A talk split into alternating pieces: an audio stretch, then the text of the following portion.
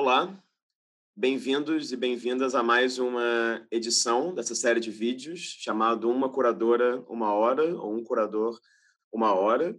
É agradecer a presença virtual de quem está assistindo essa série de vídeos. É, hoje, no, no vídeo de hoje, a gente tem a presença de uma curadora, como vocês podem ver aqui na nossa imagem.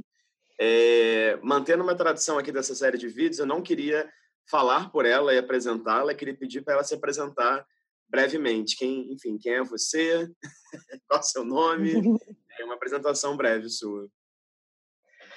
Bom, boa tarde. Bom, é que agora é boa tarde, mas sei lá, né? Quantas pessoas vão assistir. É, primeiro, queria também te agradecer, Rafael, pelo convite, agradecer a todos que, em algum momento, nos assistirem. É, eu sou a Ananda Carvalho, tenho trabalhado com curadoria já há mais de 10 anos, desde 2009. Sou de, do interior de São Paulo, morei 20 anos em São Paulo e agora há dois anos eu estou no Espírito Santo como professora da Universidade Federal do Espírito Santo. E a minha trajetória, então, ela atravessa tanto a curadoria e um, também um tanto da academia da universidade.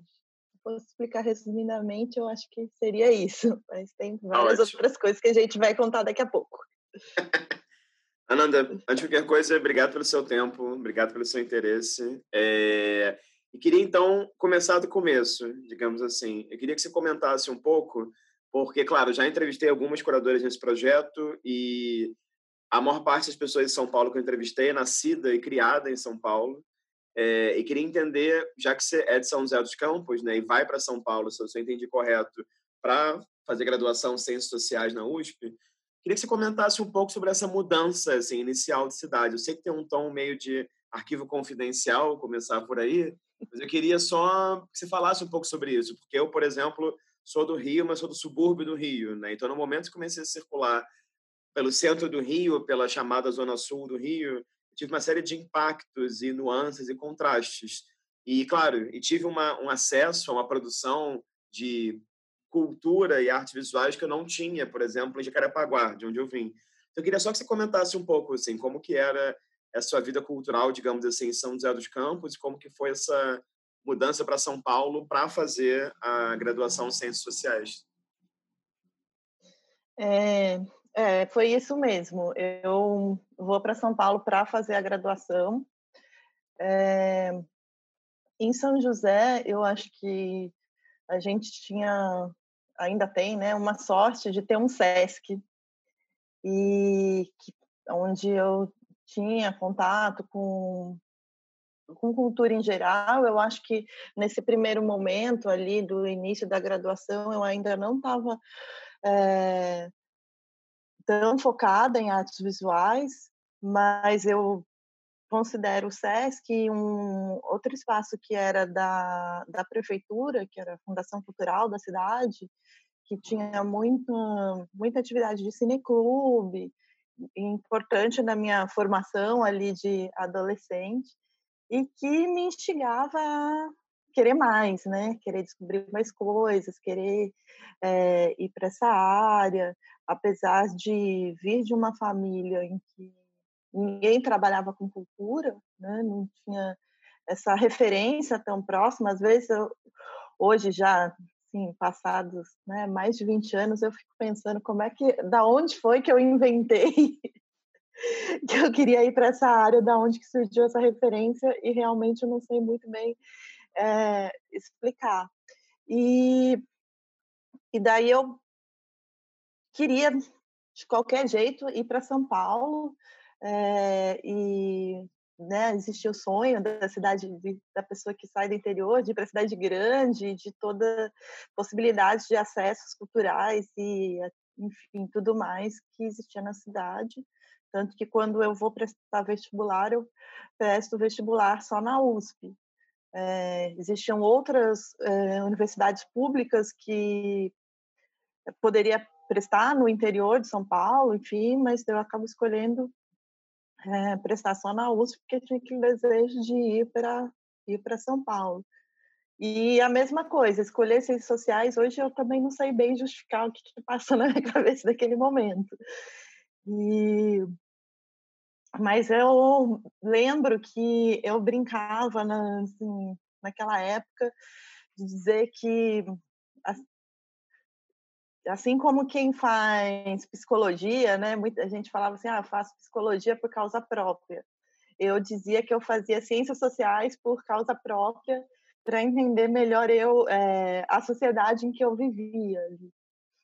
É, então, é, são essas memórias que eu tenho um pouco daquela época e realmente foi um, eu acho que menos a, eu tenho menos memórias da relação ainda com a cultura nos primeiros anos, mas o, a própria vivência da cidade. No meu primeiro ano de São Paulo, eu morava é, super longe da zona oeste, né, no, ou da própria USP, então aquela coisa de você ter um deslocamento que demora uma hora e meia, duas horas para você ir de casa para a universidade, vários outros contrastes que de, antes numa cidade de interior não tinha tanto.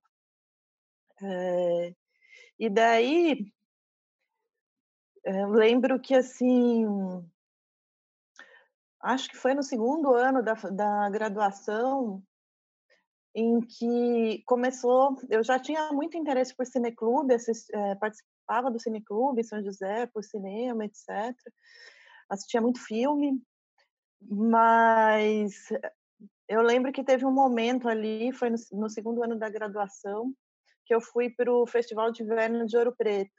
E eu gosto uhum. de contar essa história, né, também pensando que é um festival organizado por uma universidade pública no interior de Minas Gerais e para mim foi importantíssimo porque foi ali que eu conheci alguns artistas jovens é, do campo das artes visuais e da fotografia e me deu aquela escala assim eu quero trabalhar com imagens eu quero pensar mais as imagens é, em geral ainda naquele momento. E daí eu lembro que de, na sequência eu comecei a procurar todos os cursos gratuitos que existiam na, em São Paulo, fiz tanto de fotografia como de vídeo, câmera, roteiro, história do cinema. É, eu fui complementando a formação em ciências sociais, que era importantíssima para né, ter um embasamento teórico e tudo mais, mas fui fazendo também essa parte prática em diversos cursos. Essa, eu gosto de contar isso também para ressaltar a importância do, do acesso ao, à cultura via, via poder público. Né? Então, claro. as oficinas culturais, é, SESC, etc., é, tanto do âmbito municipal quanto estadual, foram ali muito importantes é, para minha formação, junto com a universidade. E todo o acesso a cinema e, e todas as outras coisas que a gente tinha, que tem em São Paulo. E, em paralelo, eu também fiz, quando eu comecei a entender isso, eu comecei a correr atrás de fazer disciplinas que eram do campo da sociologia da arte ou da antropologia visual, é, eh, para pensar isso de um campo mais teórico, e daí eu também é, aproveitei a ideia de universidade, é, que é que você pode fazer disciplinas de vários cursos, é, validar para o seu próprio currículo ou fazer como optativa. Então, eu fiz várias disciplinas de história do cinema, tanto brasileiro como mundial, disciplinas mais relacionados à história da arte. Então, eu ficava ali com um pezinho nas ciências sociais e no, um outro pé lá na Escola de Comunicação e Artes da, da USP, que eu falo que essa época era um mundo maravilhoso da universidade, que eu vivi e aprendi muito lá. E daí, com isso, eu também gosto de brincar, assim, que talvez eu já tenha passado por três profissões, momentos profissão na vida, né? Então, com essas descobertas do campo da arte, acabei indo mais para audiovisual e trabalhei enquanto estava na graduação e até dois, três anos depois de me formar com produção audiovisual. Fiz estágios na, na TV universitária, enfim, fui nesse campo da produção audiovisual. E daí depois, só depois que eu me formei na graduação, que eu descobri de fato a videoarte. E que foi uma coisa assim que quando eu descobri, foi um, um outro estalo que nem esse que eu falei lá do, do Festival de Inverno de Ouro Preto. Uhum. Tipo, de falar, gente, que incrível que existe tudo isso, quanta coisa e, quanto, e que campo enorme, né? E eu estava, nesse, nesse momento, trabalhando com produção audiovisual, mercado, mercado total, assim. E daí era uma contraposição de pensar todas aquelas as práticas artísticas em vídeo com o que era o que eu, com que eu trabalhava no dia a dia. E daí eu fui aos poucos é, largando o, o trabalho do dia a dia, daí entrei no mestrado, na PUC de São Paulo, consegui, consegui ganhar uma bolsa da CNPq, o que foi importantíssimo, porque na, na PUC a, a bolsa paga a mensalidade e recebe mais o valor de bolsa que, que nem quem faz um mestrado numa universidade pública. Então, para mim, é, eu fiz mestrado e doutorado na PUC, né? e tive bolsa nos, nas duas situações, é, sempre também gosto de relembrar isso, porque foi que com essas bolsas que eu tive acesso e consegui de fato, né, fazer essas pesquisas. É, e daí, é, o meu mestrado, né, ele é do campo ele foi feito na comunicação semiótica, mas eu também brinco que eu sou uma pessoa que estudou comunicação semiótica, mas nunca não não sou uma entendida em semiótica. Eu estava uhum. ali é, interessada é, em pensar os processos audiovisuais e, e muito do campo da videoarte. É, e de uma perspectiva do, do documentário, mas um documentário que daí eu já pensando num campo das artes visuais, que são produções que, assim, só para dar um exemplo, talvez para né, dar uma materialidade, produções, por exemplo, do Carl Guimarães, que estão no campo do audiovisual, mas também estão no campo da, das artes visuais, e daí eu vejo uma, um momento assim de em que eu junto o que eu estudei muito nas ciências sociais, principalmente né, de, de sociologia da arte, sociologia urbana e antropologia visual, para pensar junto com o audiovisual. Então, o meu mestrado é meio esse, essa, talvez essa conexão do, uhum de pensar o, o, né, o, um pouco do teórico com o prático, não sei direito. Faz tanto tempo que a gente vai né, contando e. Não, mas primeiro só queria fazer uma observação que eu adoro sua fala, porque eu acho que é muito isso, do qual também compartilho esse elogio. É, mais que elogio, né? Uma, uma, um frisar a necessidade da educação pública né, no Brasil, assim, das bolsas também. Acho que não é à toa né, que a sua trajetória, você falou isso no começo, e agora, agora está professora na Universidade Federal do Espírito Santo, né? Então tem uma espécie de full circle, né? Assim, um círculo completo que, que se faz uhum. aí, que eu acho muito bacana. Agora, falando exatamente sobre isso, assim, partindo do seu mestrado, que você fez com, com Arlindo Machado, sobre essa ideia de documentário ensaio, não à toa, como você falou agora, né? O Carl Guimarães era uma figura da, da pesquisa, que é justamente um artista, né? Está nessas fronteiras fictícias entre o cinema e as artes visuais. É, foi nesse momento que você integra e faz parte do grupo de arte e meios tecnológicos, né? pelo que eu pude pesquisar, e Cristine Mello organiza. E que, eu queria que você falasse um pouco, então, é, desse momento, que acho que tem a ver com a sua descoberta da videoarte, né? e com essa primeira entrada num grupo de pesquisa que pensa curadoria e artes visuais de certa maneira, né? Como é que foi essa essa esse adentrar nesse novo espaço, digamos assim? É, enfim, como é que você se sentiu nesse universo, quando, essa, quando a possibilidade de fazer curadoria, digamos assim, se abriu efetivamente para você? Tá. É, só é, puxando, comentando uma coisa que você tinha falado, realmente a, a universidade pública, né, ela teve está sempre presente de alguma forma na minha trajetória, né? E eu sempre gosto de enfatizar isso porque, né, hoje eu estou aqui na UFES e a gente ocupa lugar de professor, né? E às vezes e gosto de contar isso principalmente pensando para quem está iniciando e para os nossos alunos, né? Que não foi de repente que a gente virou professor, nem né, curador, que né, foram muito, muitos caminhos aí.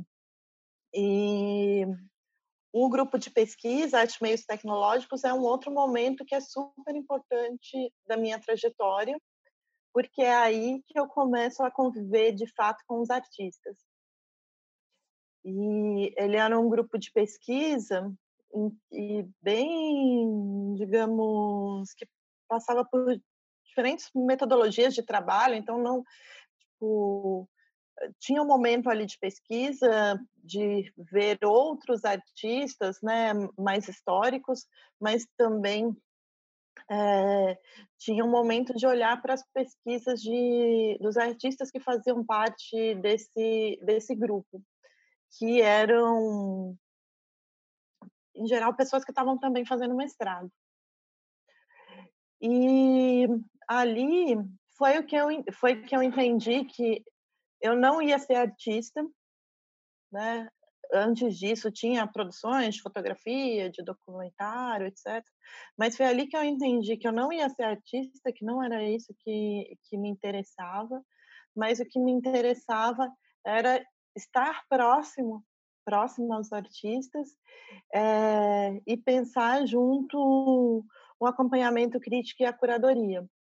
Uhum. E daí no grupo a gente tinha duas professoras que eram teóricas, que eram as coordenadoras, e tinha eu, que tinha interesse né, pra, pela teoria e a curadoria. E o resto eram todos artistas. Então foi uma oportunidade incrível de começar a pensar exposições de trabalhos, de é, entender um pouco como que é esse relacionamento do artista com o curador, como é pensar uma pesquisa junto, né? Eu acho que e ali a gente tinha a, uma situação incrível de pensar projetos com por um certo tempo, até eles ganharem materialidade, né? De ter uma conversa muito próxima. Tanto que a minha, a minha primeira curadoria, ela surge de um trabalho do Artmeios Tecnológico, que foi uma curadoria que aconteceu na Escola São Paulo, é, em 2009. E a partir do, eu penso a exposição junto com mais três artistas que trabalhavam, que participavam do grupo, e daí a gente pensa a exposição. Qual o nome e, da exposição? E essa, é, da imagem, as coisas? É, Isso, ou... das imagens, é, acho que sim. É. Ó. Já faz tanto tempo que então, essa, essa é a primeira, e ela é resultado de, é, estar tá ali com de estar tá ali com esse grupo.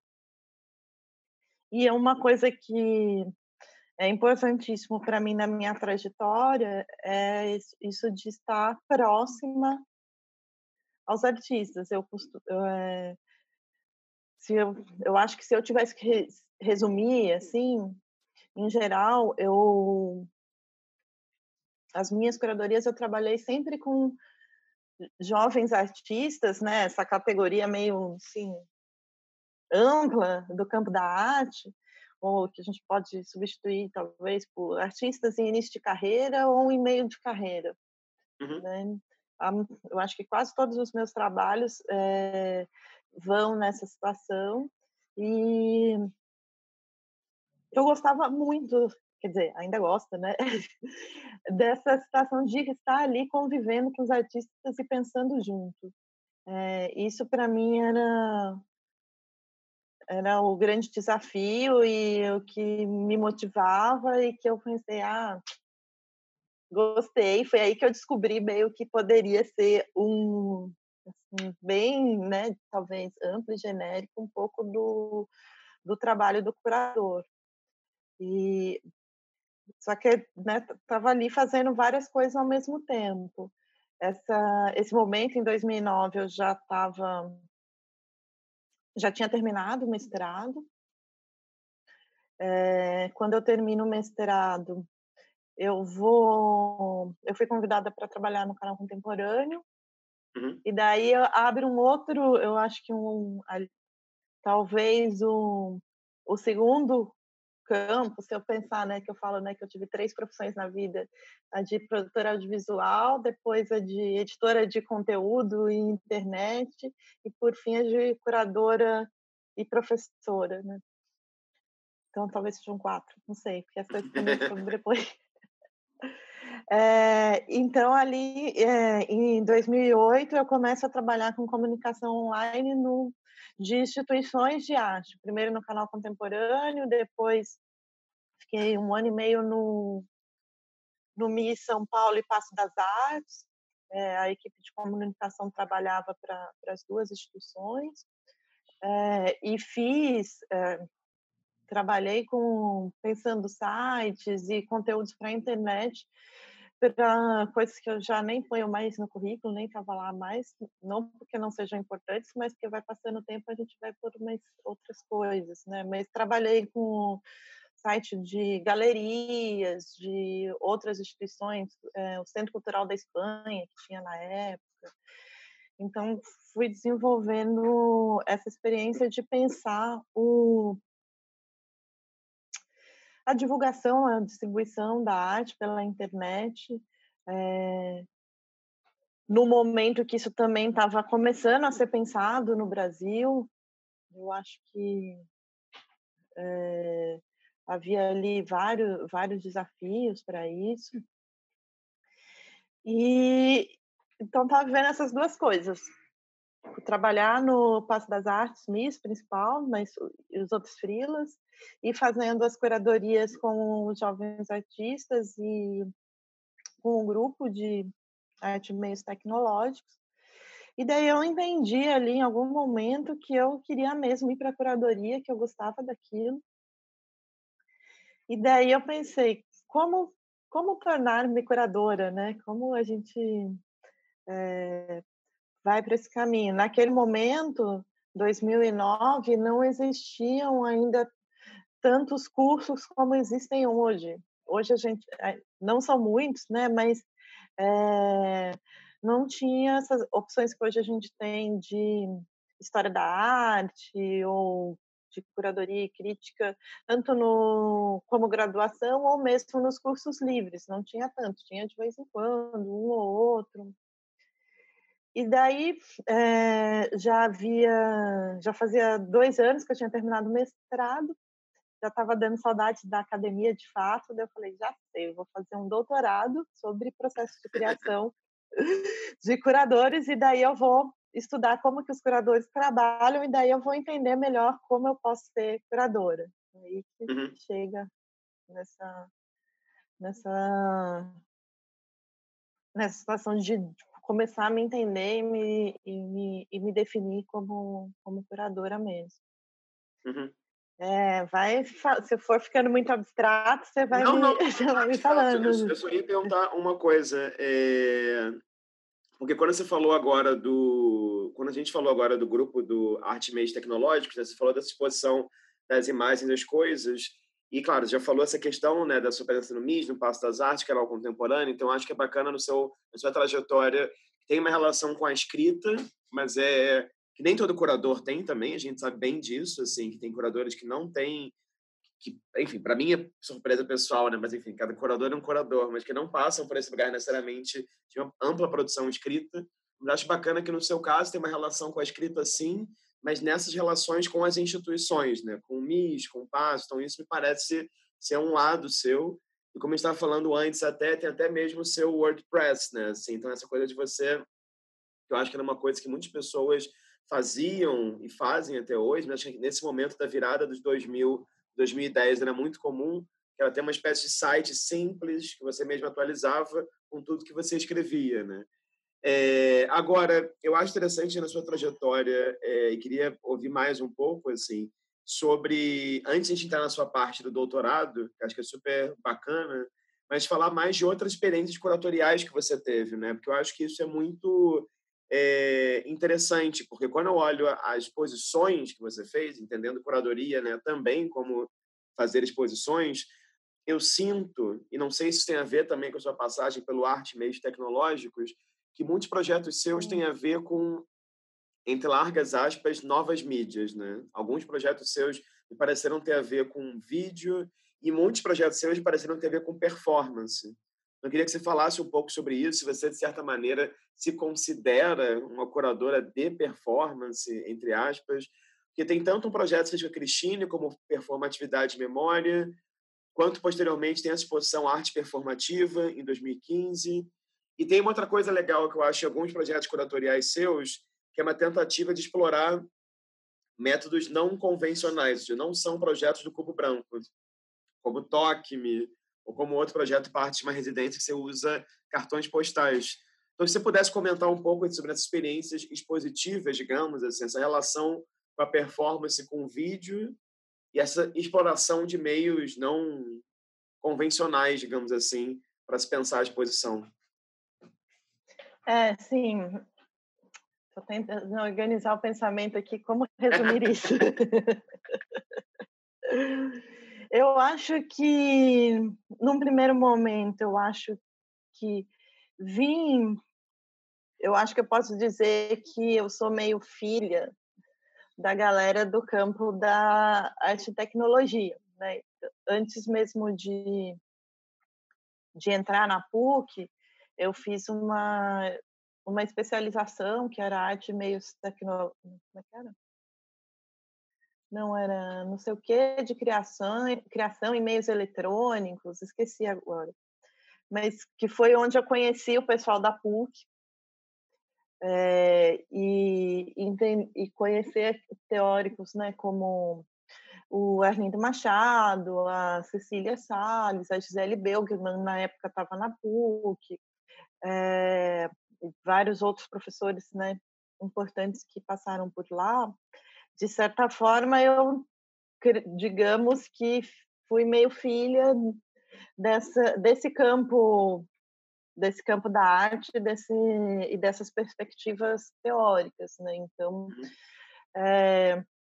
estava uhum. é, assim, nesse início muito em contato com perspectivas da, da videoarte, do, da performance, é, um pouco da arte conceitual. Eu pensei muito em arte postal também, que vai ter a ver com o projeto da Casa Tomada.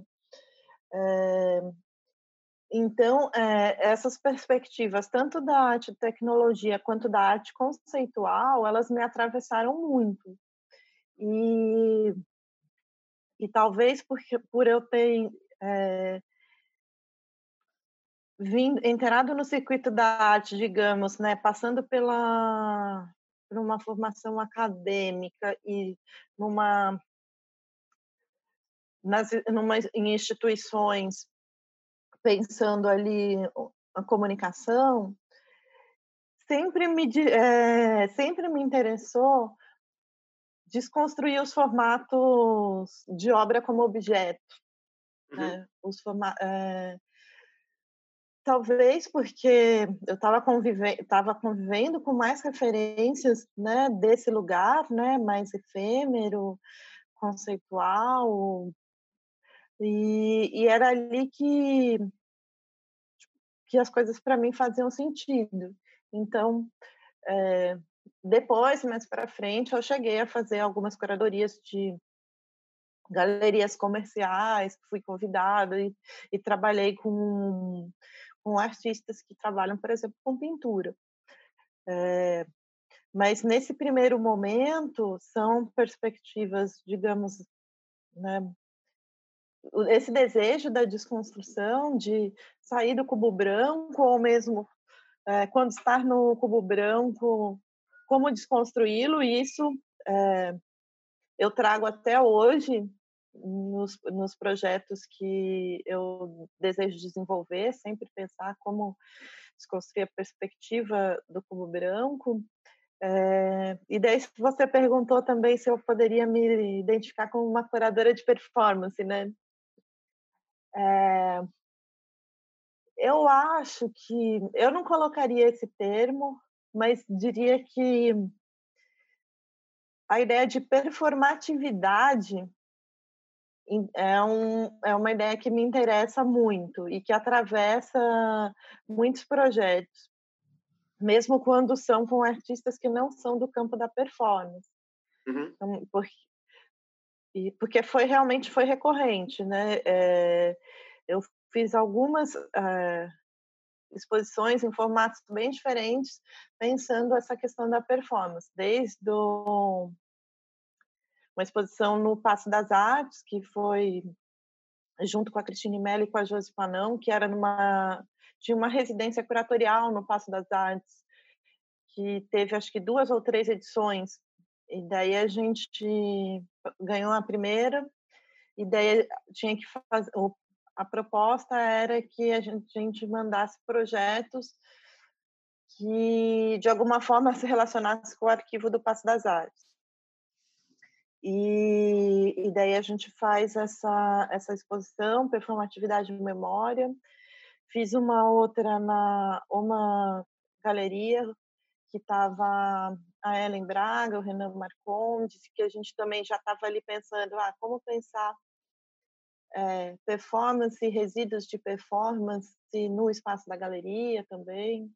É, mas recentemente, antes, pouquinho antes de vir para Vitória, em 2017, eu fiz uma a curadoria de uma mostra que aconteceu no Sesc Belenzinho, é, que se chamava Instauração, que era justamente para pensar esse a diversidade do campo da performance e foi eu acho que aí um, um momento muito interessante porque eu tive né, um tempo de de pesquisa e de pesquisa né, remunerada para pensar o projeto de uma exposição e entrar em contato com diversos artistas, ver o que eles estavam produzindo e pensar o que, que fazia sentido também é, exibir num, num espaço do SESC. E daí, ali naquele momento, nesses meus desejos né, de desconstruir o cubo branco ou o cubo preto, é, a minha proposta era que as performances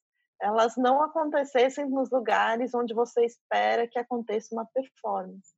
Uhum. O Sesc Belenzinho em São Paulo é uma unidade que é uma unidade enorme, está sempre cheia e que o público vai muito lá para usar as outras coisas do SESC, tipo, para ir na piscina, tem uma piscina aberta, tem coisas de, de esporte, ginástica, não é que nem o SESC, sei lá, o SESC Pompeia, né? E daí o meu desejo é eu quero conversar com esse outro público que não está, digamos, não é o não é o circuito Zona Oeste de São Paulo, né? E que de repente esse público encontre uma performance e queria algum diálogo sobre isso. Então, por isso que talvez a ideia de performatividade é, talvez eu me identifique mais com ela do que é, a performance como gênero específico, acho que do campo da arte. O que mais você me perguntou e eu já esqueci? Não, eu, eu perguntei sobre essas é, exposições, por exemplo, essa, essa experiência como Toque Me, que eu achei super bacana, que era um projeto que tinha a presença do Orelhão, né? E, e essa experiência que você ah, fez está no começo do seu percurso, eu acho, com os cartões postais. Mas eu vou aproveitar e, e vou já inserir outra coisa que eu queria te perguntar, que acho que é muito importante.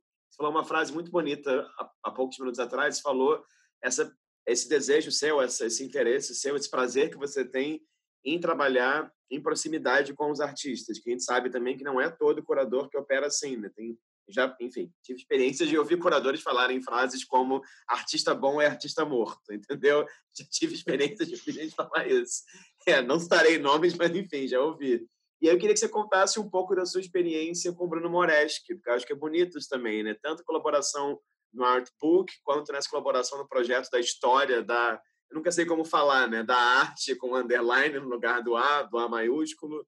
Enfim, porque eu acho também que esse projeto do Bruno, né, que se colaborou, também pensa história da arte, institucionalização da arte, porque não curadoria, né? Quase como se fosse um projeto que poderia estar tridimensional no espaço, mas no formato de uma publicação.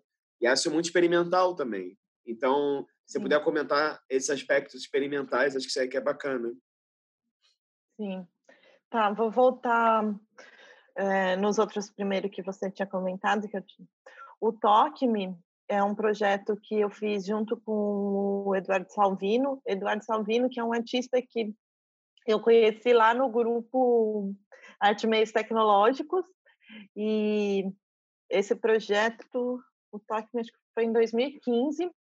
E é um projeto que ganhou o edital da Funarte, quando tinha aquele edital de ocupação do, é, de ocupação não, de, o de ocupação foi depois que a gente não ganhava nenhum orçamento para fazer.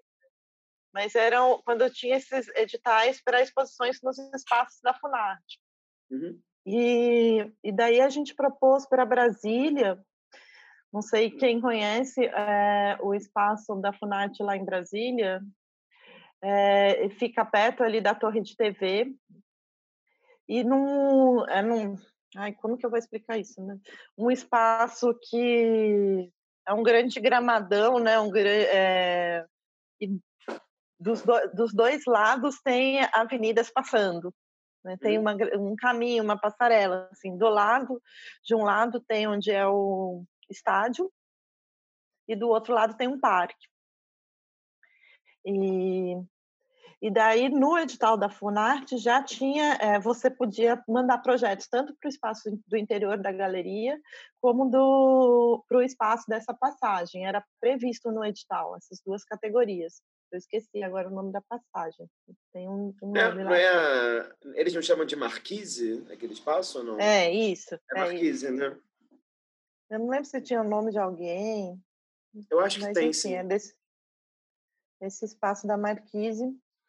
É, e daí esse projeto do, do Eduardo, ele foi, a gente já propõe para a Marquise, né, para o lado de fora, e ele era uma espécie de orelhão oráculo.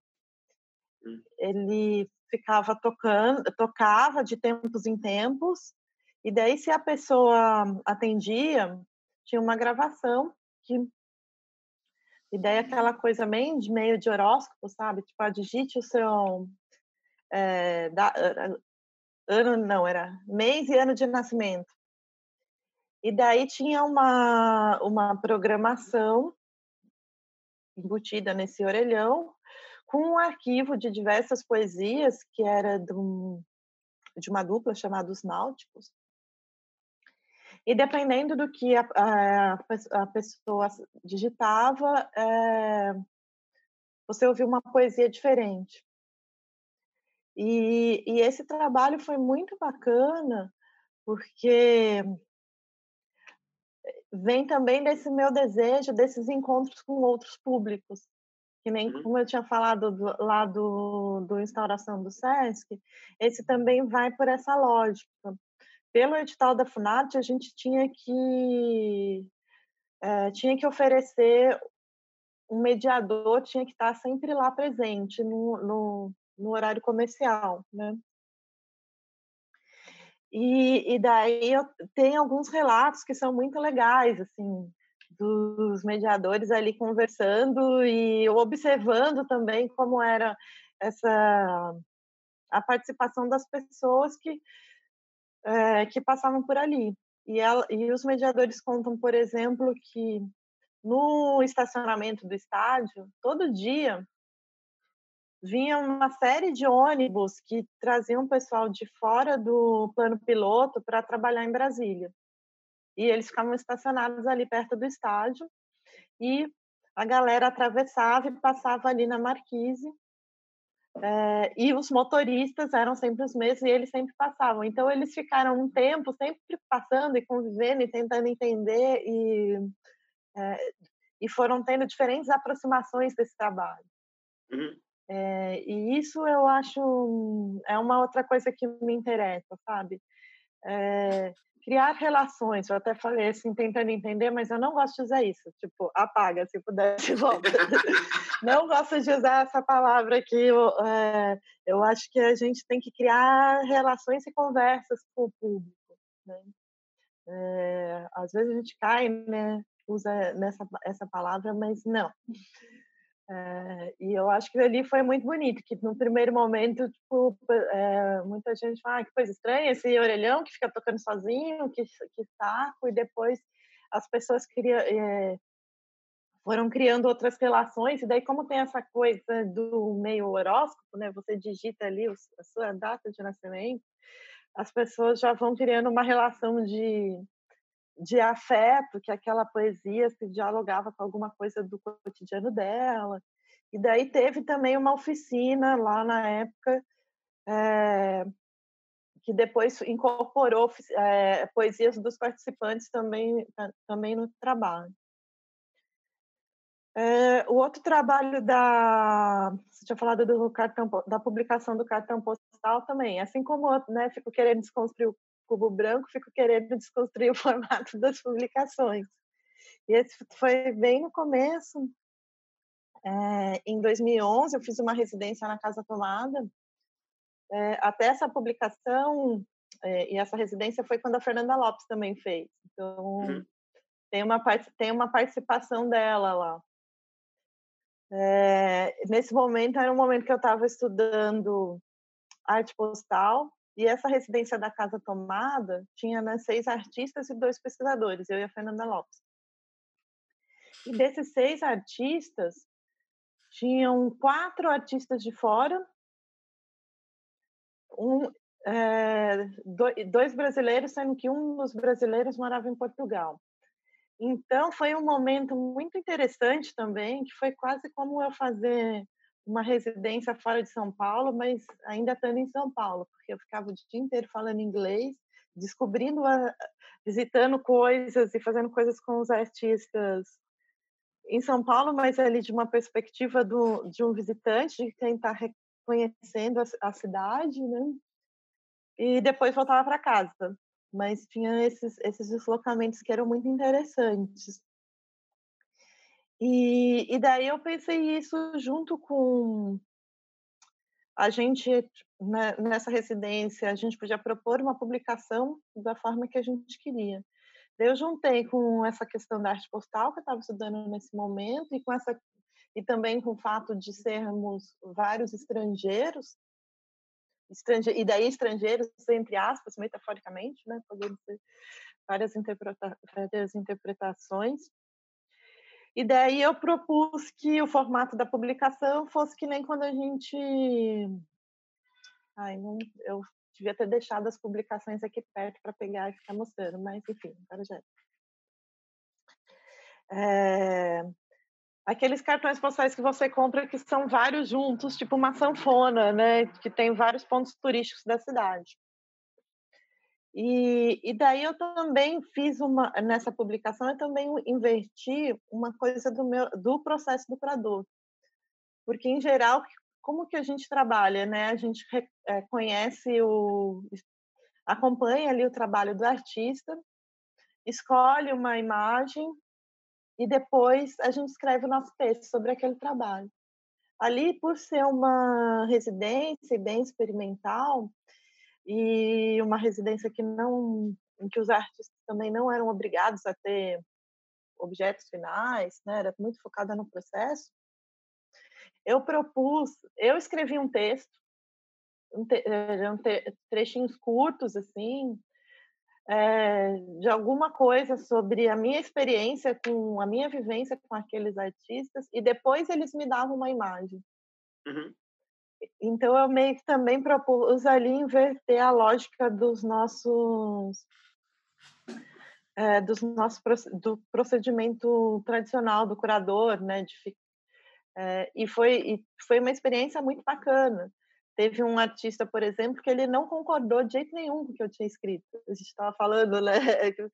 Você estava que tem um pouco a ver dessa, dessa complexidade mesmo de é, de seres humanos, né? A gente não pensa todo, todo mundo igual e da de eu acho que uma coisa que a gente, como curador, crítico de arte, lida muito também são com questões do dissenso.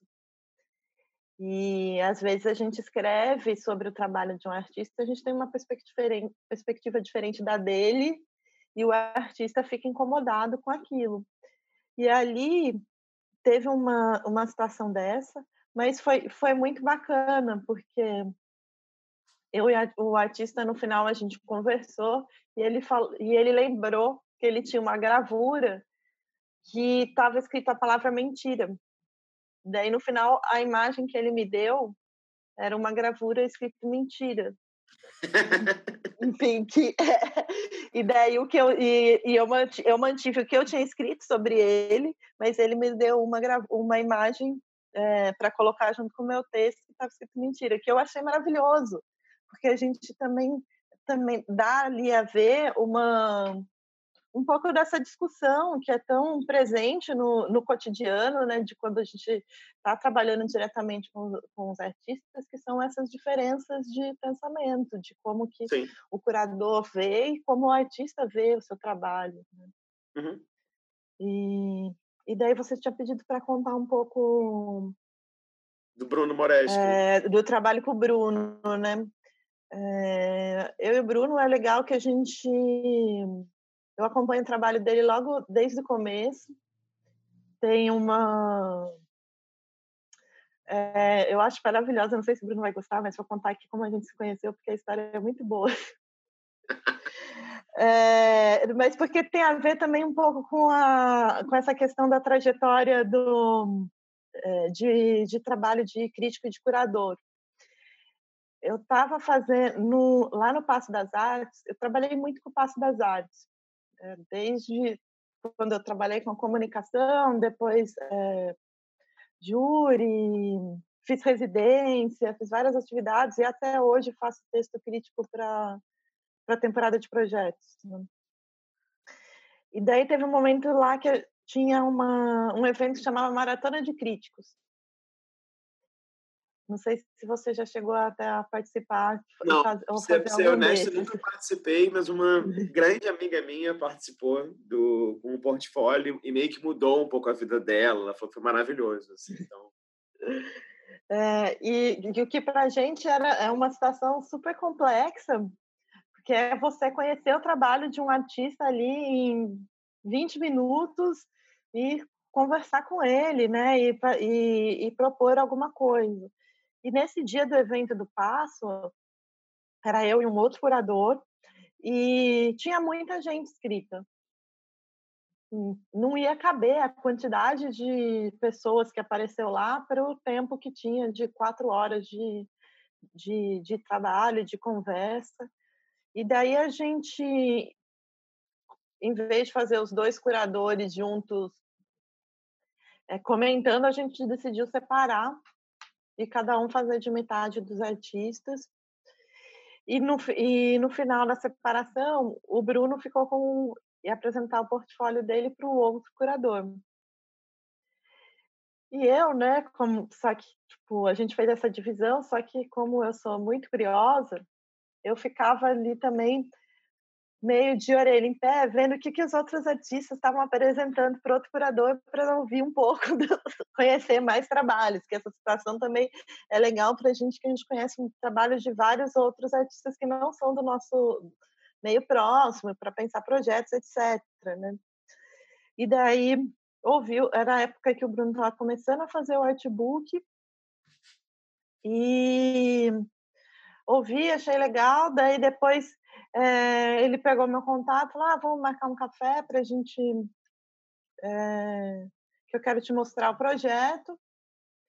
E daí, nesse primeiro momento, é, já nesse primeiro café, ele levou um livro que tinha tudo a ver com a minha pesquisa de doutorado, e eu levei um, o catálogo do Yuri Firmeza, daquela exposição lá do, do Dragão do Mar. É no Dragão do Mar? Uhum, acho Enfim, que foi. Lá de Fortaleza, que ele criou o artista japonês. Né? Sim. E daí já começou uma troca de, de referências e, com, e coisas que fica numa, é, que depois né, foi se tornando uma amizade e eu acompanho o trabalho dele até hoje. É, e o, o artbook acompanhei bastante a produção. Para quem não conhece, né, o artbook ele é um é uma enciclopédia fictícia de 50 artistas, é, mas que na criação desses artistas é baseado em recorrências de processos de criação da arte contemporânea. Então você vê ali vários artistas, mas você também faz uma seleção. Ah, poderia ser fulano, ciclano, certo? Né? É, e, a, e nessa enciclopédia o Bruno convidou, acho que 10 críticos e curadores para escreverem textos também é, sobre essa situação da enciclopédia. A gente podia fazer o texto que a gente queria, mas a gente não podia dizer que a enciclopédia era fictícia, hum. era a única condição. E daí, ali naquele momento, é, uma coisa que eu escrevi, que eu fiz muito no início da minha trajetória, era relato crítico. É, tipo Fórum Permanente, né, que é o espaço mais conhecido desse tipo de publicação, mas mesmo no canal contemporâneo, é, outros projetos, que eram é, esse texto que você, de certa forma, resume um, um pouco o que acontece numa palestra, numa mesa redonda, mas também traz outras questões para além do que, do que aconteceu ali. E daí eu fiz o um relato crítico de um evento fictício do lançamento do artbook. É, e, e, trazendo questionamentos sobre é, a partir da, da, publicação, mas questionamentos sobre o que se configura arte contemporânea, sobre questões é, que me atravessavam quando participava de júri, de seleção, né? Por que, que essa obra entra, essa obra não entra? Então, foi ali um, eu acho que é um texto curto, mas é, interessante que estava é, também apresentando várias outras coisas, né? Uhum. É, e depois no projeto, e eu acho que o Bruno ele é um exemplo desses artistas que a gente acompanha assim de longa data. E daí quanto mais a gente acompanha e convive, né, com um artista, é, mais você já vai conhecendo as recorrências do processo de criação e a colaboração vai ficando mais mais interessante. No A História da Arte, é, é um projeto que ele nasce de, um, de, uma experiência do Bruno de quando ele começou a dar, fazer um estágio de docência, dar aula no, lá na Unicamp, e de questionar a, a bibliografia da, da disciplina de História da Arte, o quanto ela é formada né, só por artistas homens brancos, europeus e às vezes estadunidenses. E daí um, é um questionamento que ele faz no, como se fosse uma proposta de começar o primeiro de, o início do, do semestre, né? Vira o trabalho do semestre e daí a partir disso ele faz um projeto com mais duas pessoas, a Amália dos Santos e o Gabriel Pereira, e esse projeto ele é, eles aplicam no Rumos. Então eu entrei no projeto só depois que tinha sido selecionado no, no Rumos, em que o Bruno percebe ele falar, ah, preciso de alguém para pensar esses textos junto comigo. E para quem não conhece esse projeto, né, é, ele faz um inventário de 11 livros tradicionais usados em cursos de graduação de História da Arte, como a História da Arte do, do Gombrich, entre outros, e levanta ali quantos artistas são citados, quantos são é, homens, quantos são mulheres, quantos são brancos, quantos são negros. E aí a proposta do projeto é meio que dar materialidade aos números, né? A gente sabe que a exclusão existe, a gente fala muito sobre ela, mas qual é o tamanho da exclusão de fato? Daí eu acho que a gente tem que pensar que esse projeto ele se inicia em 2016, quando a gente começa a falar mais sobre isso sobre essas questões de é, perspectivas decoloniais, né, e tudo mais, começa a aparecer mais essas discussões. E, e daí, para mim, foi um projeto incrível e foi também um momento de perceber como os discursos excludentes aparecem também no, no próprio texto. Uhum. Então, é, então né, se eu trabalhava com, né, com texto, foi um momento ali, tipo, eu estou olhando se tem um panfleto aqui na gaveta, não, não tem. É, foi um momento que eu li, o, por exemplo, o Gombrich inteiro, num, outro, num desafio de, de querer encontrar como que, quase ninguém lê o Gombrich inteiro, né? Você vai ler nos pedaços, de acordo com a disciplina que você vai dar, você vai fazer. Mas eu fui meio assim, quero ver como que ele constrói esse discurso. E daí você é, vai percebendo que muitas vezes utiliza-se sujeito oculto. É, então, o que é, por exemplo, sabe-se que a pintura, blá, blá, blá, é de tal jeito. Daí, quando você põe um um sujeito oculto, né? Você está de certa forma mascarando é, quem são os autores, quem são as vozes, é, ou tipo, usando isso como uma verdade absoluta, quando utiliza-se como sujeito, por exemplo, a história da arte. A uhum. história da arte é, apresenta que a pintura XYZ, né? Então, vai dar de quem? Por quê? Como? Sim. Então foi um exercício ali, assim, é, muito bacana e de pensar junto, né? Eu trabalhei mais diretamente com o, com o Bruno e com o Gabriel, mas era uma equipe que tinha 12 pessoas é, e que a gente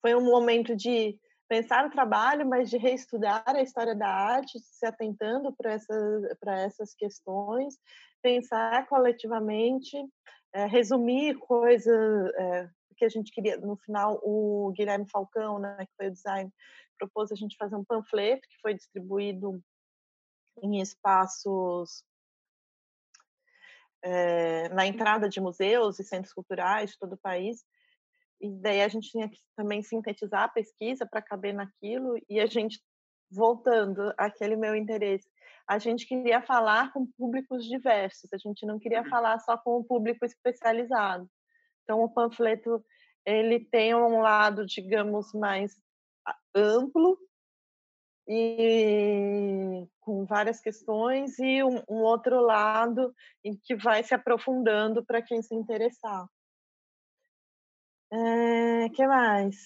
Não, deixa eu. Já... Não, deixa eu te fazer uma pergunta. História. Não, que você, que você falou uma. A gente já está, enfim, indo para o fim, mas eu queria só te perguntar uma coisa que você falou agora, acho que, sei lá, deve ser a terceira ou quarta vez que você fala isso, eu queria só te perguntar sobre isso. Você falou desse seu interesse num público não especializado, né? E sem querer de nenhuma forma, claro, terapeutizar isso, mas você acha que esse seu interesse de trazer a arte para um público não especializado vem também do lugar de onde você partiu, né? Como você falou no começo, que não é sua família, por exemplo, não é uma família de artistas visuais, enfim. Você até se perguntou no começo, né? De onde que veio uhum. esse meu interesse, né? Porque eu particularmente tenho isso, um desejo de trazer exposições e projetos, porque é o lugar de onde eu vim. Então, não sei, fiquei perguntando se o seu caso também às vezes você pensa nisso, lembra disso, daí vem esse interesse, né? Eu acho que tem a ver com tem a ver com o lugar de onde eu vim, mas também o lugar que continua, sabe? É, eu acho que, claro, a gente né, entra no, no circuito da arte e começa e às vezes assim a gente está dentro da, da panelinha ou ou talvez estava dentro da panelinha zona oeste paulistana e, é, e quando eu saio de lá e, veio, e venho para o Espírito Santo, é um, outro, é um momento que isso volta ainda mais forte. Né? E, eu vou, e daí eu vou percebendo também todos os meus vícios de fala, de, eh, de prática, que foram sendo construídos de, por ter entrado dentro do, do circuito de São Paulo. E aí, quando eu, não sei se ficou claro isso, né? Que quando eu volto para cá, eu falo, gente, como eu estava ali, é, alienada no, no mundinho da Zona Oeste, sabe? Sim. E, então, eu acho que eu acho que tem muito isso, esse, esse desejo de, de, de conversar com outros públicos, tal, ou e eu acho e ao mesmo tempo que é o desejo de tá ali sempre próxima dos artistas. Eu acho que tem, eu acho que tem outros, a gente pode dizer que pode ser uma coisa de libriana, que gosta de estar conversando com um monte de gente. É, não, eu não sei, mas eu acho que e eu fico me pensando ainda mais agora, né? Nesses últimos é, dois, três anos, dois anos que eu estou no Espírito Santo, é, tendo um contato com um outro circuito que não é, é consolidado, como o do Rio de São Paulo, e falo três anos pensando em todas as questões, crises econômicas e políticas que a gente está tá passando, né, e, e essa dificuldade de investimentos da cultura, é que se, assim, se a gente não, conver, não conversar cada vez mais com outras pessoas, a gente vai manter, é, vai continuar mantendo um, uma bolinha elitizada da arte e a coisa né, não, não vai ampliar e, e não, e, e, as pessoas não vão achar que a arte ou a cultura em geral, né, daí nem só no campo das artes visuais, é, são importantes se a gente ficar falando só com a gente mesmo. Sim. E não tenho muita resposta, mas é um questionamento que eu me faço sempre e, e, e me desafio, assim, é, como conversar com mais públicos, né, com outros públicos, é, como continuar produzindo é, num, num contexto com é, de crise econômica, política e sanitária agora, né, de saúde.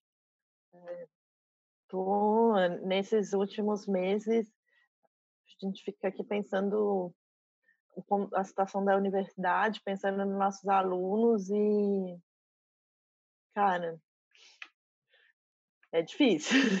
Sim, sim, sim, sim, sim.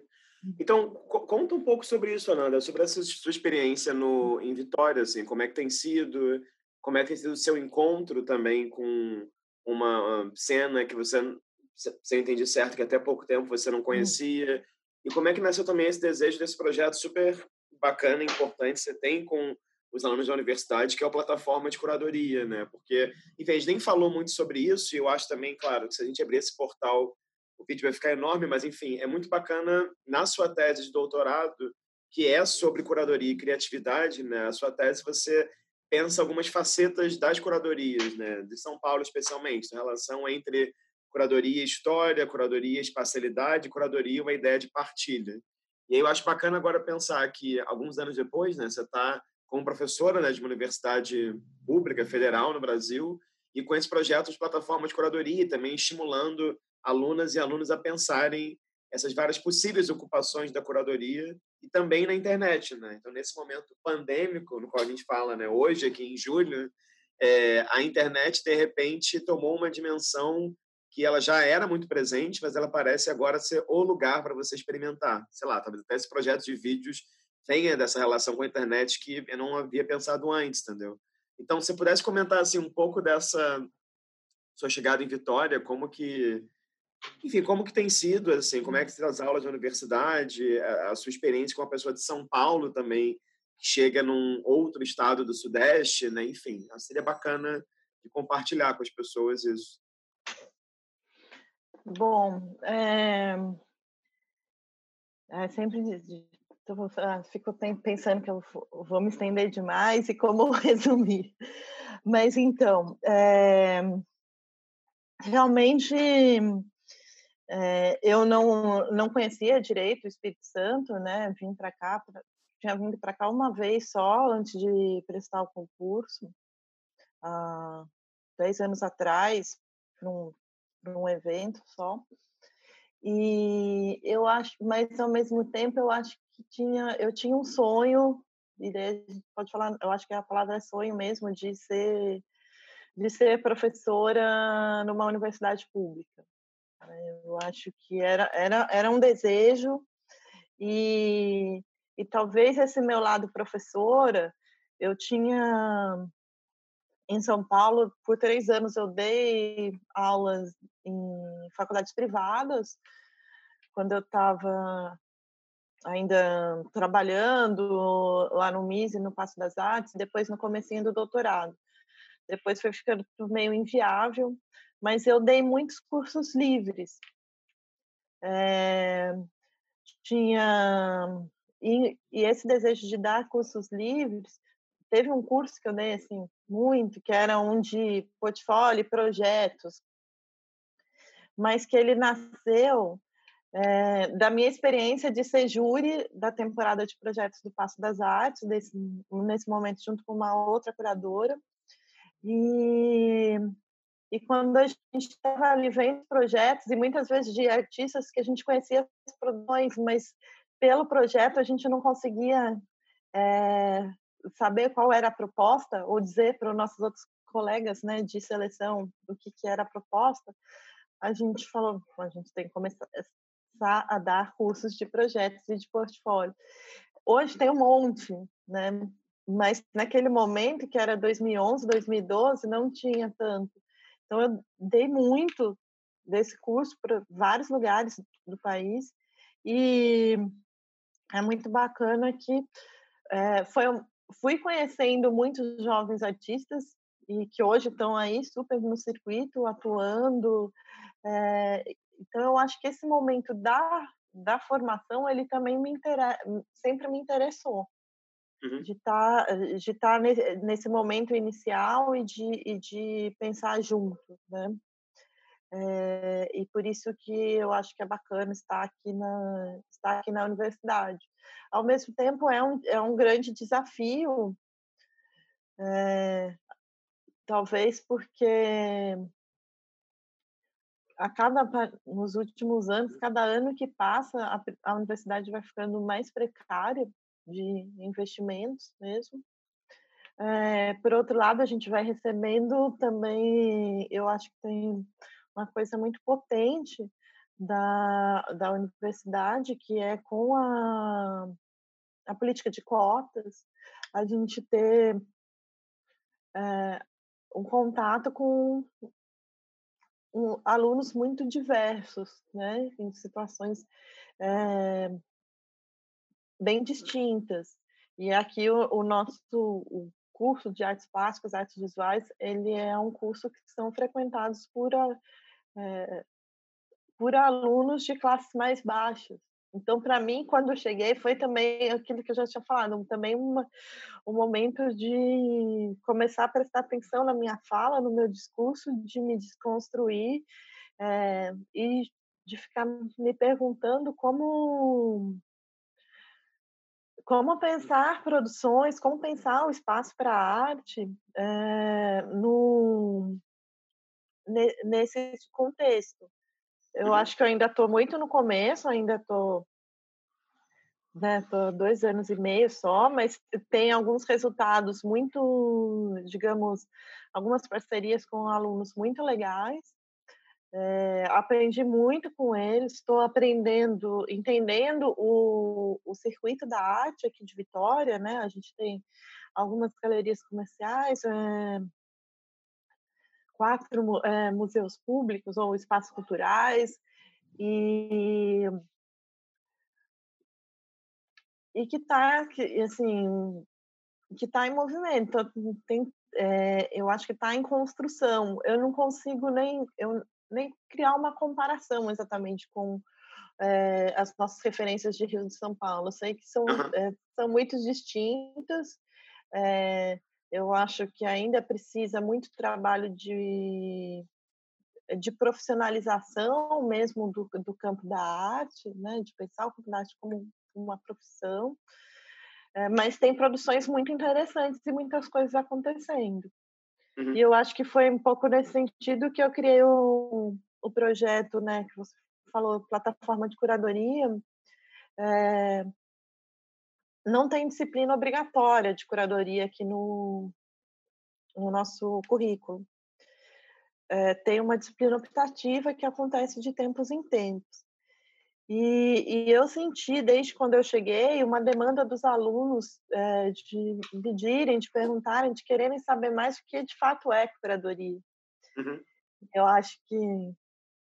É, e a curadoria, né? Eu acho que o bacana desse seu projeto, que esses vídeos vai mostrar o quanto ela assume diferentes formas e complexidades, né? De, dependendo da situação e etc.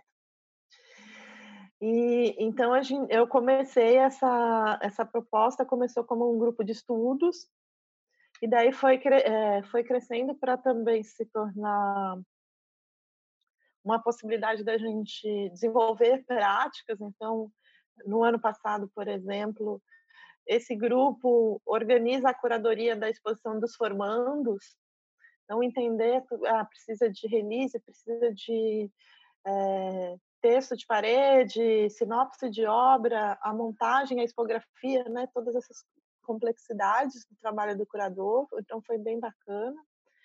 E em paralelo a gente também pensando né, essa produção de conteúdos que podem funcionar tanto como apoio ao ensino, mas também como uma produção de conteúdo para a comunidade em geral, é, que se interesse em saber mais, em conversar, que eu lancei no começo do ano, né, um, um site que tem algumas entrevistas com curadores, e daí o, o nosso recorte foi vamos entrevistar curadores que passarem por Vitória ou curadores daqui.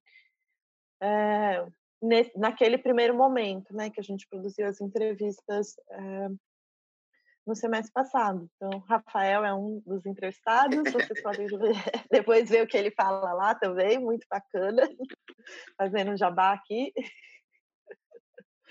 É, mas é um projeto que está sendo bem legal e que agora, né, com o isolamento, a gente tem pensado outros, outros desdobramentos, dando uma, uns exercícios de possibilidades de, e daí eu chamo de exercícios, né, de pensar curadorias online, o que seria curadorias online, é, ou, ou experimentações de pensamentos com textos e imagens que a gente possa usar o espaço da internet para apresentar. Eu acho que tem aí muitas questões que eu não né, nem acho que não dá tempo mais de entrar nelas porque seria né, uma outra uma claro, hora para claro. pensar a questão do, do espaço da internet e a distribuição e publicação da obra de arte. Mas está sendo um exercício bacana, está sendo uma possibilidade de estar tá em contato com os alunos agora nesse momento de, de isolamento, né?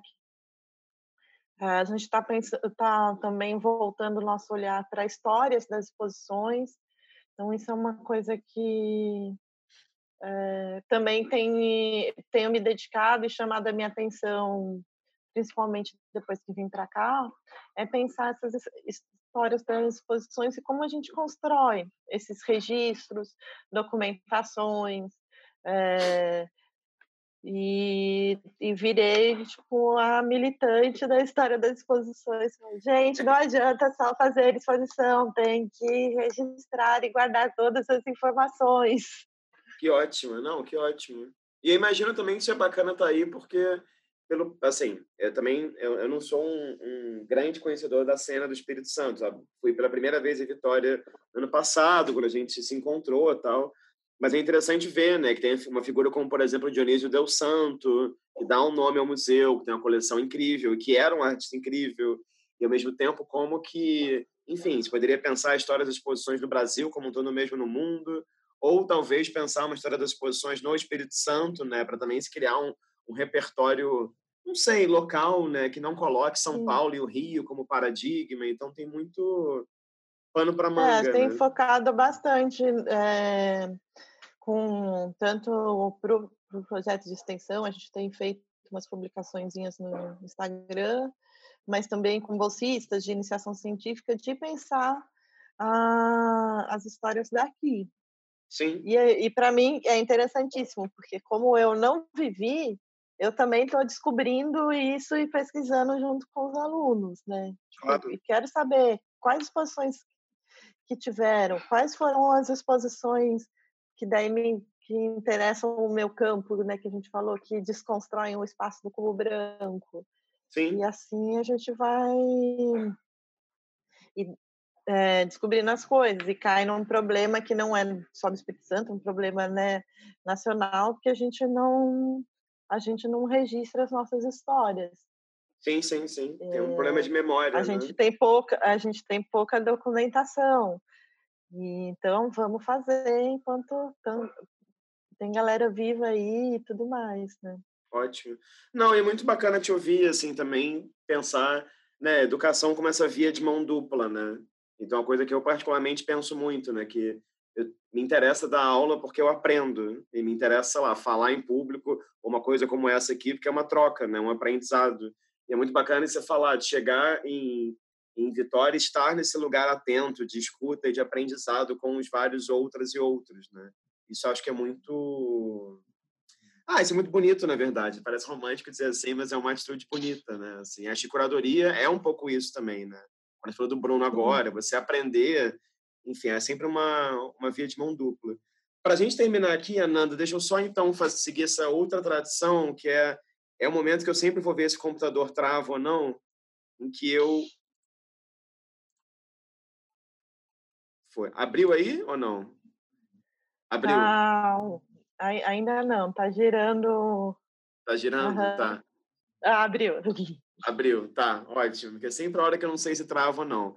Então, eu tenho pedido a todas as pessoas que eu entrevisto é, uma ou algumas imagens para elas compartilharem no final da conversa e para elas falarem um pouco por que, que escolheram essas imagens, enfim, a gente trocar uma ideia rápida sobre, sobre isso. Aí você selecionou três imagens, né?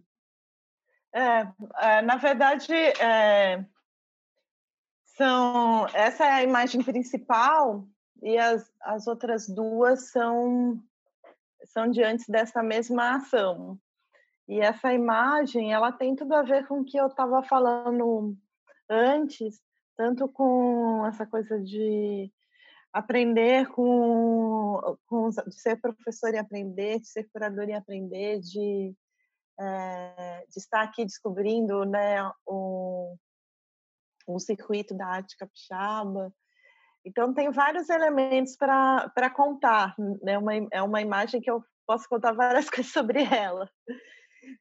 Então, é, que vocês estão vendo é de uma é de uma ação, de uma performance, de uma montagem de um trabalho que ele acontece na abertura de uma exposição de um trabalho da Kika Carvalho.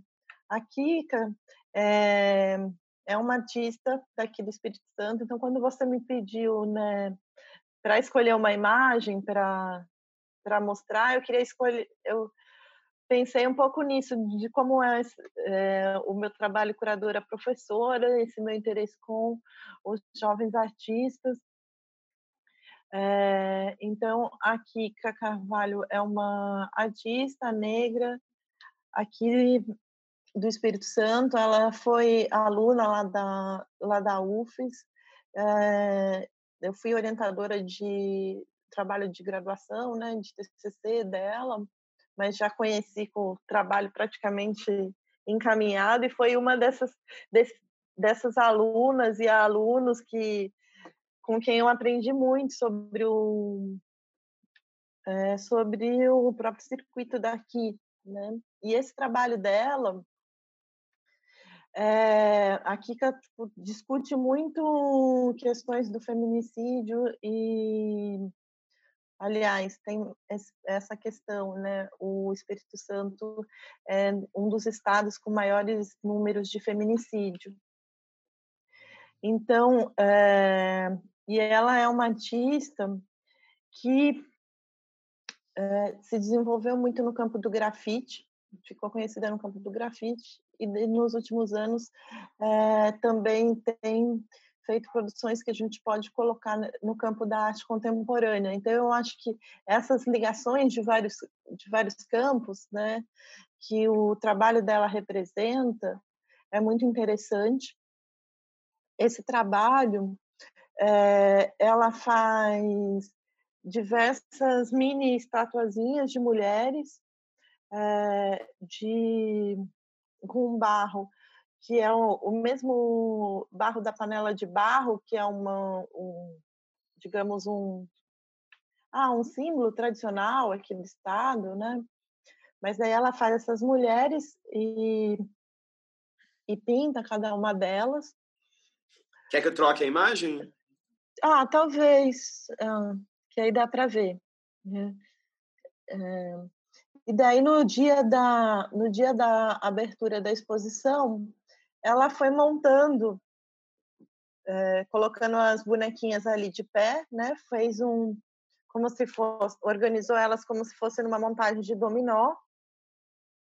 E no final que ela põe todo mundo de todas as bonequinhas de pé, ela solta uma e elas caem e fica essa, é, essas essas bonecas quebradas em exposição, né, dando a ver uma discussão sobre o corpo da mulher negra e principalmente o, o feminicídio aqui do estado.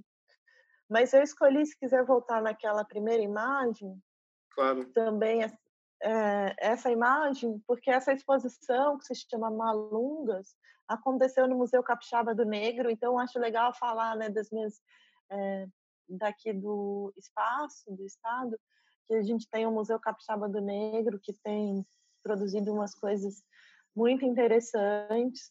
E por fim, né, dessa imagem que é ali um dia de abertura, é, todo mundo juntinho, vendo a performance, que a gente, de toda essa saudade que a gente tem desse encontro do, dos corpos nos espaços da arte, é, enfim, acho que esses são alguns dos motivos porque eu escolhi essa imagem aí, né, para a gente não, pensar também. Bacana, eu não conhecia o trabalho dela e, e, é bacana, né, ter esse museu no Espírito Santo, né? Mesmo quando eu fui, enfim, não consegui visitar, mas eu fiquei super é, interessado. E claro, né, se traz um trabalho de performance, é aquele que, tá, que vai insistir que você é curadora de performance, né? Que horror. Mas, ah, enfim, isso porque, né, a, a, a Kika, os outros trabalhos dela são de pintura ou de desenho, e esse é um trabalho que ela ia, ela ia montar a instalação, só que daí, junto com a curadora da exposição, a, a curadora do educativo, e era uma exposição que tinha mais outras duas artistas, a Castiel Vitorino e a Shailene Bicalho. Então, juntas, elas acabaram, acabaram decidindo que é, a instalação demandava uma performance nesse momento de abertura, que esse momento em que as mulheres caem, esse momento tinha que ser público, né, para todos assistirem. Ah, ótimo. Tem até uma, uma, acho que uma pintura dela aqui, né, onde o cursor está. Ali tem, tem, tem. É uma Não. pintura que tem uma tem umas partes com como se fosse uma fonte de aquelas pinturas de fonte de calor uhum. com as partes dos corpos do, as partes dos corpos das mulheres que são mais são mais atacadas nos casos de feminicídio. Ela usa uhum. dados do, de, de, pesquisas e tudo mais. Tem um, é, tem um trabalho bem potente. Ótimo. Foi nossa Não, super, super interessante. Deixa eu voltar aqui.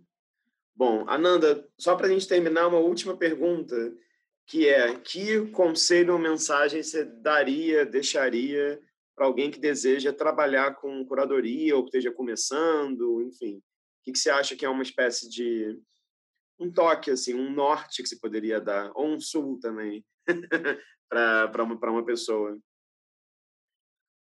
Ai, eu acho que, enfim, poderia dar um bem simples, assim, se joga, né? Tem que, tem que ir, tem que fazer, é, tem que fazer muito. Eu acho que eh, muitas vezes, e daí isso vale não só para o jovem curador, mas para o jovem artista, acho que tem que fazer uma coisa que já começar arrasando com uma coisa enorme e finalizada. Eu acho que acredito, tipo, eu sou uma pessoa que defende o processo e defendo falar sobre o processo e mostrar o processo. Então, é, a minha sugestão é experimente, discussa com o máximo de pessoas que você tiver acesso e puder dialogar é, sobre o trabalho, que cada vez que a gente né, mostra o trabalho, dialoga, é, ele cresce e amadurece mais um pouco, quando a gente pode ter outros outros pontos de vida, ou, outros pontos de vista. De vida também, né? né? Dos dois. Também, né? Não, ótimo. Mas ótimo. acho que, resumidamente, esse é um dos, é, dos conselhos que eu dou, mais dou. É, experimente e mostre. Não tenha medo de mostrar o seu trabalho, não tenha medo de se inscrever nos editais, né? A gente sempre vai aprendendo com o passar do tempo. E aí acho que é meio isso. É, a gente tem que começar de algum lugar também, né? Assim, então é isso, é, é tentar estudar um pouco e receber muitos nãos também, alguns talvez e poucos sim, né? E aí ir construindo uma, uma teia a partir daí, né? É, e ninguém começa a receber um monte de sim. É, e o não a gente já tem, então... Já tem, né? é. Já... Ananda, então eu queria agradecer um monte de verdade pelo seu tempo, pelo, por toda a sua dedicação à universidade também, por uma trajetória tão bacana e que passa por várias esferas, mas que sempre tem um comprometimento muito com, é, não sei, com conhecimento como um lugar público. Então, acho muito admirável, assim, desde a passagem pelas universidades, quando você está aí, quanto criar uma plataforma online gratuita também. Eu tenho muita admiração por toda essa trajetória e desejo, não sei, assim, é novos caminhos aí em, em Vitória, no Espírito Santo, em, em outros lugares para onde você possa estar no futuro e, enfim, e acho que é sempre bacana escutar e aprender com as experiências dos outros e acho que aprendi bastante contigo hoje. Então, te agradeço um monte mesmo. É... Eu, que, eu que agradeço. Nada, que isso. Eu acho que, e... acho que foi ótimo. Acho que essa coisa da gente também pensar, né, a nossa trajetória, muitas vezes a gente vai indo, indo, indo e essa oportunidade de refletir é, é muito é muito interessante e eu acho que é importante a gente fazer as nossas auto auto reflexões e auto e, e pensar sobre o, o, nosso próprio processo. Então eu eu que te agradeço, fico muito feliz de compartilhar isso com você e com todos os nossos possíveis públicos, aí Acho que o bacana de isso ficar na rede é que né, é, fica um tempo. Tem gente que vai assistir agora, tem gente que pode assistir daqui a um ano, e isso é, é, acho que isso é muito bacana. E fico curiosa para ver todas as, ver as outras entrevistas e com certeza vai ser um material maravilhoso para usar aqui também com, com os nossos estudantes e pensar outros projetos. Enfim, acho que é sempre muito bom estar junto. Ah, que bom. Bem, para quem está assistindo de casa, obrigado pela presença virtual e, como eu falei no começo, é uma série de vídeos que é, são feitas entrevistas, conversas com curadoras e curadores do Brasil. Então, fica o agradecimento a quem está assistindo e espero que essa conversa instigue quem está assistindo a ver outras conversas também. Então é isso. Super obrigado pela presença e até uma próxima.